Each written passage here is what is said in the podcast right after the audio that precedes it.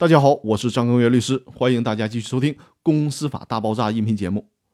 这一期来和大家聊的话题是决议撤销无效不成立之间的转化。公司决议撤销之诉、公司决议无效之诉、公司决议不成立之诉，讲的再清晰，在实践应用的时候还是会发懵。大家不要懊恼，因为这很正常。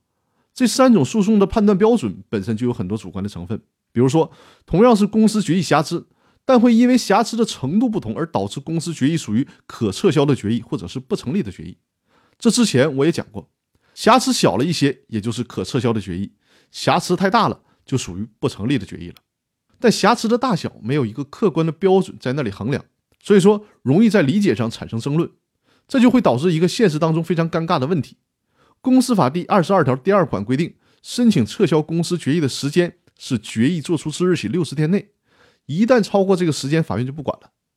但是在这个时间里，股东认为公司决议不成立，于是呢向法院提起了公司决议不成立的诉讼，但是没有要求确认公司决议撤销。我们也知道，公司决议到底是撤销不成立还是有效，有的时候连法官、律师对同一个问题都可能有不同的看法，更别说老百姓了。我们不可能要求当事人上手就特别准确地判断出到底是不成立还是可撤销。而一个诉讼程序下来，三四个月甚至半年的时间都很正常。如果法院最终认为这个公司的决议不是不成立，而是可撤销，这个时候再让股东重新起诉，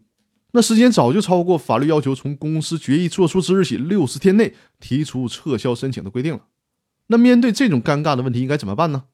不能因为法律的复杂性而坑了股东的利益啊！所以说，最高人民法院在《公司法司法解释四的理解与适用》这本书当中，告诉了我们来自最高院的观点。最高法院认为，遇到这种情况，比如说股东李富贵提起诉讼，要求确认公司决议不成立，那如果法院在开庭的时候发现这个决议不属于不成立，很可能属于可撤销的决议，那这个时候法院的做法应该是向李富贵释明，释明就是解释明白的意思，明确的告诉他，问他你要不要变更诉讼请求，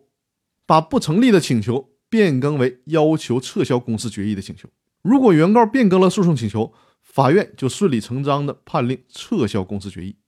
这么做的好处是保护了原告股东的诉讼权利，免得一旦告错了，在另外提起诉讼的时候，早就超过六十天期限的尴尬境地。所以说，大家如果遇到这种问题，最好识相一些，顺着法院的指示和释明变更你的诉讼请求，免得你的诉讼请求跟法院的判断不一致，导致你错过了撤销公司决议诉讼的期限。